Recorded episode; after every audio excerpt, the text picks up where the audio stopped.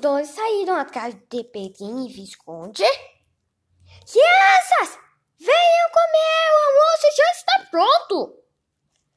Calma, Anastácia, elas logo chegarão. Então, estão numa missão muito importante.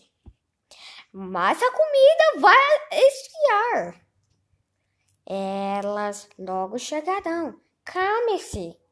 E como eu estava dizendo, a Cuca mas o Saci, que havia sido enganado pela Cuca, saíram atrás de Peitinho e Visconde. A Cuca tinha a intenção de pegar o tal tesouro para ela, mas não sabia do que se tratava.